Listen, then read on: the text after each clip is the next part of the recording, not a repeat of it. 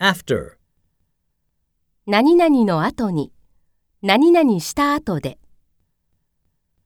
Kay took a shower after the tennis match.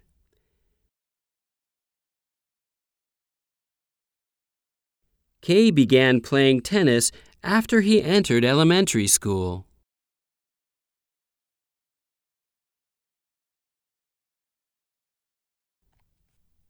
after school.